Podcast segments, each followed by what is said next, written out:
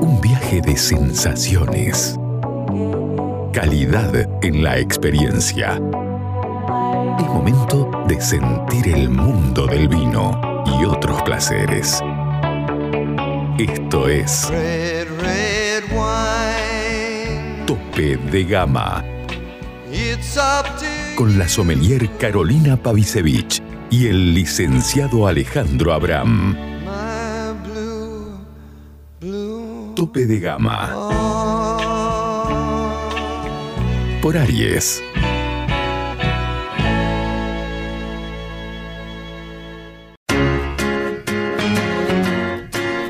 Llega a Salta una nueva forma de vestir tu casa. The Linen Factory. La mayor calidad y fibras naturales en fundas de edredón, cubre somier, todo tipo de cortinas, manteles y más.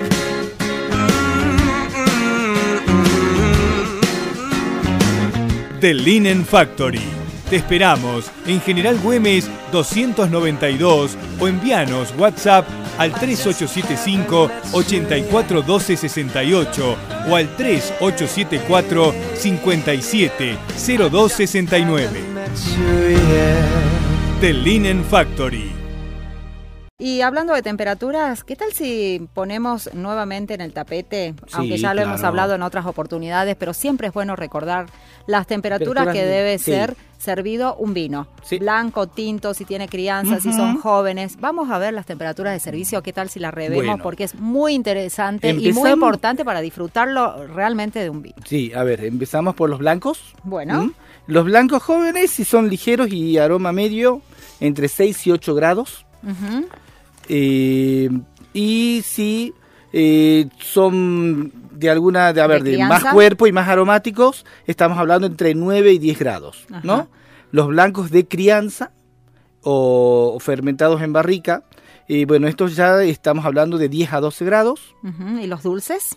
Y, los, y bueno, y a ver, vamos por partes. El rosado pasemos primero, Bueno. eh, que es el eh, también los más ligeros, entre 6 y 8 grados, y los de mayor complejidad pueden llegar a los 10.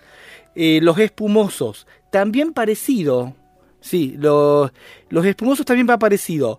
Los jóvenes deben servirse entre 6 y 8 grados, y los de crianza entre 10 y 12 grados. Ujú. Eh, los dulces, eh, entre 10 y 13 grados cuando son jóvenes, mientras que los fortificados, ¿a qué nos referimos por forti- fortificados?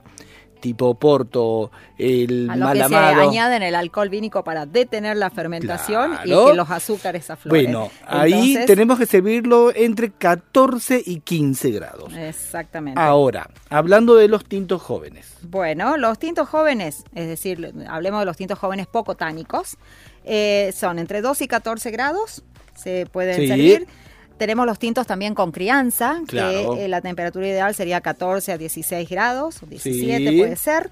Y, los de reserva y gran reserva, 17, 18 grados. Perfecto. ¿Por qué es tan importante eh, esto? Sí, claro. No vamos a andar con el termómetro eh, viendo esto, pero sí es importante porque es la manera de disfrutar realmente un vino. Eh, porque hay tanto trabajo anterior a, a que Claro. usted, de- cuando descorche una botella, Sí. que si no lo hace a la temperatura adecuada, realmente Mm, sí. o le va a parecer muy alcohólico o le Claro. va a parecer poco Eh, agradable. los altos, las altas temperaturas, si los servís por encima de la temperatura, eh, te- se van a resaltar los defectos y vas a sentir mucho el alcohol. Sí. Eh, y, si- y las bajas temperaturas provocan otra cosa que es anestesia en las pupilas. Así es. Entonces no vas a poder apreciar las bondades del sabor. Sí, te va a los la percepción de todos los... Claro, los aromas también van a quedar sabores. encapsulados, todo. Otra cosa también para... eh, una de las cosas que... Eso lo, se, lo, se lo copio un poco a Mariano Braga, ¿no? Que siempre dice que hay que darle un toque de 15 minutos en la heladera a los vinos si no estás seguro de la temperatura. Exacto. 15 minutos en la heladera antes de servirlo.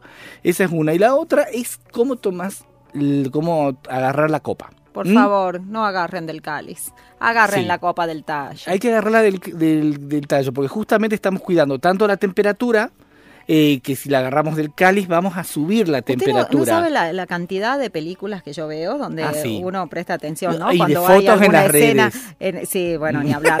Cuando hay alguna escena de mm, servicio del vino o algo, todo el mundo agarra del cáliz. Sí, sí, a mí me pasa eso, ¿no? Y, y, la- y un montón de fotos en redes de gente posando con la Sí, copa. totalmente. Y decís, por favor. Un flash eh, glamoroso, Pero que no tiene- están agarrando mal la copa. No, que no tiene que ver por una cuestión estética, tiene que ver con no calentar el vino para que no se te modifique la percepción del vino en boca, Sí. eh, que es un detalle... Por supuesto, la temperatura corporal va directamente a, a la, a la Claro. copa y está calentando Y el sobre vino. todo si estás hablando de un champán, o sea, de un espumoso, Uh, de un no. vino blanco. Un espumoso agarrado por el cáliz, no, realmente. No, no, es pero, fatal.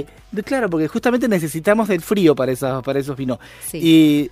Y, y Además, no solamente por eso, sino le han quedado todas las huellas digitales en la, A la copa. copa, sí, está Se bien, ensucia toda también. la copa, ¿no? Eh, también ese es otro detalle, pero eh, bueno, entre otras cosas a tener en cuenta es eh, cuál es la única bebida a la cual eh, se le puede, eh, si se la debe agarrar por el cáliz o se le debe dar calor con la mano. El coñac. El coñac porque sí, ahí sí, eh, vale, vale calor. calentarla porque es otro tipo ya, estamos hablando de otro tipo de vinos. Ahí sí otro- está claro, otro. permitido porque justamente la copa está diseñada para que usted la pueda agarrar y calentarlo con su temperatura corporal. La única, ¿eh? Lo demás, por Sí, favor, quizás- del tallo.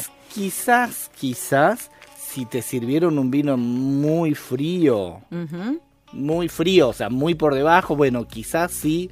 Ahí Ah, eh, bueno. abrazar un poco la copa Sí. eh, con, la- con las manos para darle un poco de calor para volver a temperarlo. Ahora, se plantean distintas situaciones en las que uno, por Sí. más que sepa que la temperatura debe ser la adecuada, a veces no, no se da esta situación. Muy común es ir a un resto, Sí. eh, elegir un vino que no precisamente ha estado en una No, cava claro. o con la temperatura ideal y te lo sirven. Sí. Y se sabe que no está a temperatura si se trata de un tinto. Pedir frapera. Fe- pedir frapera, pero aún así eh, Mm.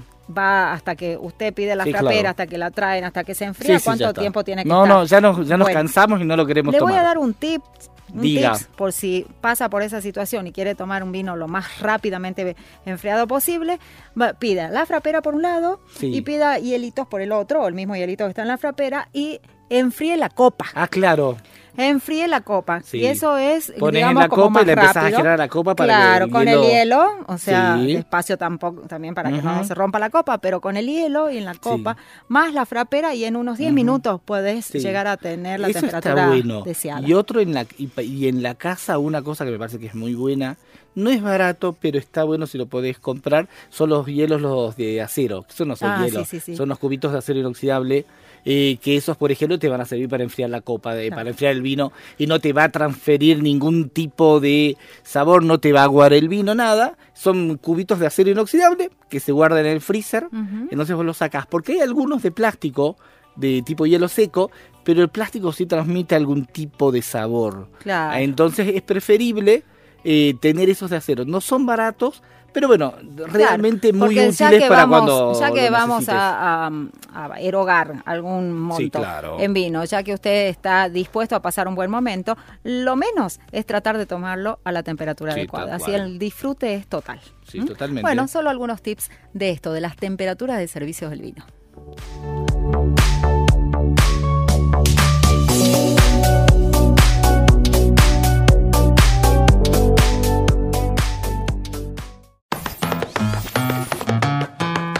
¿Querés encontrar los mejores vinos de Salta a precio de bodega? Cafayate Wines. ¿Querés quesos y fiambres artesanales? Cafayate Wines. ¿Querés hacer envíos a cualquier parte del país? Cafayate Wines. ¿Querés productos regionales gourmet, escabeches y salsas deshidratadas con ingredientes autóctonos? Por supuesto, Cafayate Wines. En Caseros, esquina de Anfunes, frente a la iglesia San Francisco.